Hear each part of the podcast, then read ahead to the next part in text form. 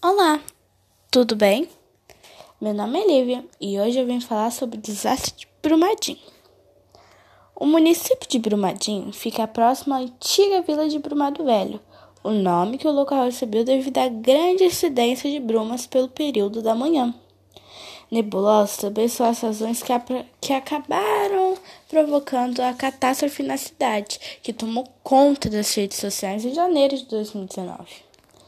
Em tempos de internet e circulação rápida de notícias, torna-se assunto corriqueiro, viralizando imagens e dados com grande velocidade. Na ânsia de buscar informações novas e alcançar notoriedade na cobertura, muitos repórteres deixam-se levar pela exploração da dor humana, sem se preocupar efetivamente com o mínimo respeito pelo entrevistado.